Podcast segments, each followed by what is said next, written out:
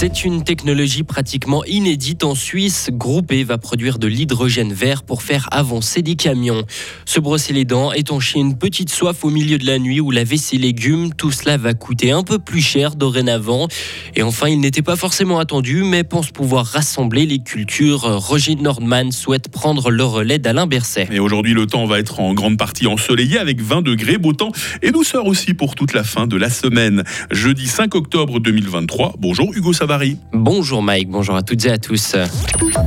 Après les voitures électriques, place désormais aux camions à hydrogène. Groupé a inauguré hier son site de production d'hydrogène vert au pied du barrage de Schiffnen.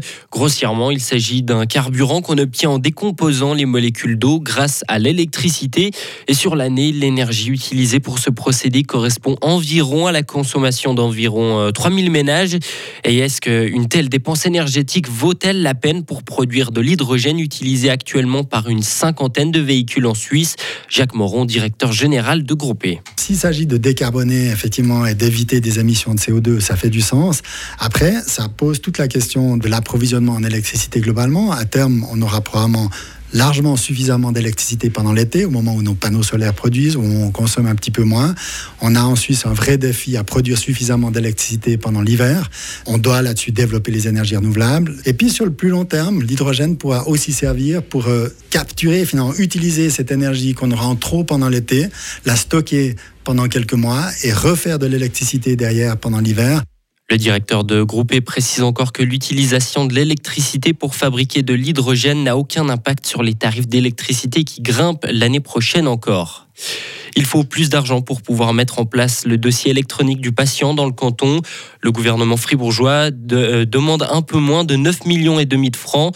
Ce crédit additionnel doit couvrir la totalité des coûts de la santé numérique jusqu'à l'entrée en vigueur de la convention intercantonale sur le sujet, soit jusqu'à fin 2026 au plus tard. Cela faisait plus de 10 ans que les habitants de la ville de Fribourg payaient leur eau du robinet euh, toujours moins cher. Mais désormais ça va changer. Le système de tarification de l'eau a été revu par le conseil communal pour répondre aux nouvelles exigences en Suisse.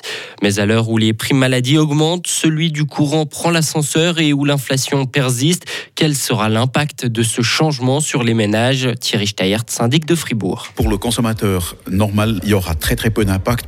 Ça dépend évidemment du, du ménage et puis de sa consommation, mais pour un ménage lambda, ça sera quelques dizaines de francs par année maximum.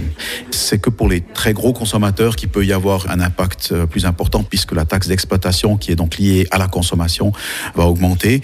Ça touche notamment aussi les collectivités elles-mêmes, c'est-à-dire la ville avant tout, euh, aussi avec des grosses consommations comme les, les fontaines publiques, la mota, des choses comme ça. L'idée de ce nouveau système, c'est donc d'inciter à économiser, puisque plus on consomme, plus on paiera cher l'eau consommée.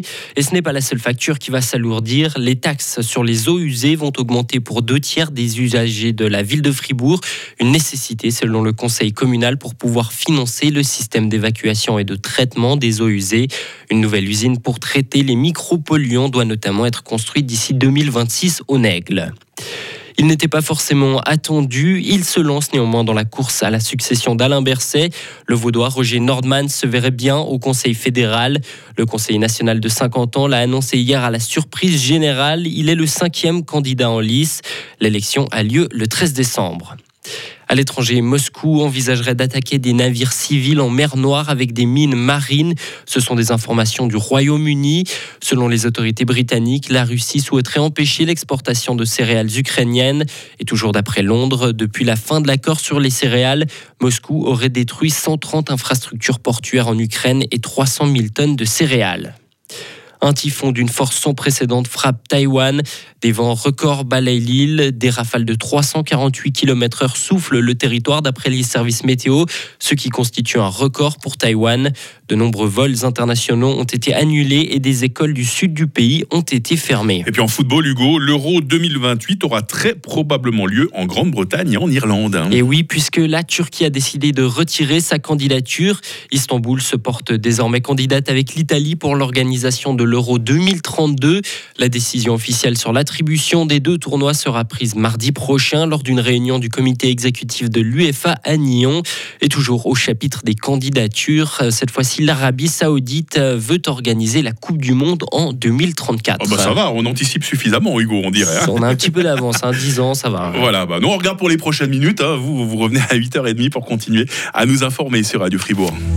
Retrouvez toute l'info sur frappe et frappe.ch. Il est 8h06. La météo avec Chory Cheminée à Grange Paco et sa nouvelle gamme de cheminées de haute qualité avec vitres sans cadre ni poignée à découvrir sur chory-cheminée.ch. Il se peut, ces deux saisons, que vous rencontriez des nappes de brouillard ce matin. Mis à part ça, c'est quand même principalement le soleil qui sera des nôtres aujourd'hui, en tout cas jusqu'en fin d'après-midi, quand de gros nuages vont commencer à transiter au-dessus euh, de nos têtes. Ce matin, le mercure est à 7 degrés à Fribourg, 8 degrés à Bulle, 9 degrés à Estavayer-le-Lac. Et cet après-midi, le thermomètre se promènera à 18 degrés à Châtel-Saint-Denis, 19 à Fribourg et 20 à Payerne. Nous retrouverons plus ou moins la même météo demain vendredi, en temps ensoleillé, avec toutefois des grisailles matinales, des voiles de nuages élevés. Température minimale 7, maximale 19 degrés, tendance à la bise. Euh, le week-end, lui, s'annonce des plus agréables aussi. Hein, du soleil, des températures de 20 degrés samedi, 22 degrés dimanche, rendez-vous compte. Et puis, aucune dégradation qui ne semble se profiler pour la nouvelle semaine. Hein. Nous sommes jeudi 5 octobre, 278e jour, la fête des fleurs. Aujourd'hui, le prénom Fleur. Le jour s'est levé à 7h34 et la nuit retombera à 19h.